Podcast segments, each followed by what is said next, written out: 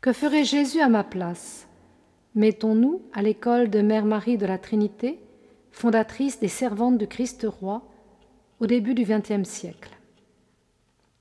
Ô Christ roi Jésus, donnez-moi l'amour filial, la religion avec laquelle vous disiez Notre Père. Seul vous le connaissez, ce Père des cieux. Vous savez son amour, sa tendresse infinie. Seul, par conséquent, vous pouvez le nommer, l'adorer, le prier comme il le mérite. Seul, vous pouvez choisir les vraies formules et leur donner tout leur sens. Il nous faut donc nous unir à vous, prier par vos lèvres, par votre cœur. Et c'est pourquoi vous dites et vous voulez faire répéter après vous et avec vous notre Père, et non pas mon Père. Avais-je compris Jésus priant, priant pour nous, priant avec nous? Avais-je saisi cette manière de prier, cette unique manière, par Jésus, par son cœur, par son âme.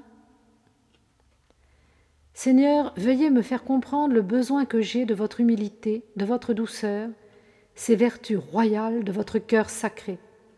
Sans elles, pas d'adoration possible, pas de service fidèle et dévoué, pas d'amour vrai, pas d'union à Dieu, donc pas de sanctification, pas de paix, pas de repos pour mon âme ici-bas, pas de bonheur dans la vision du ciel.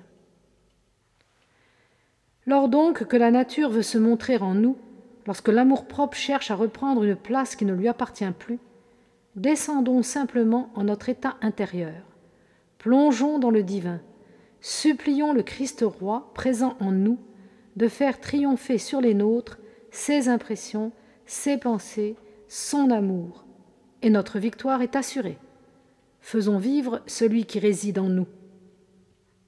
Ô Christ roi Jésus, vivez en moi et par moi votre vie d'amour et de perpétuelle oblation.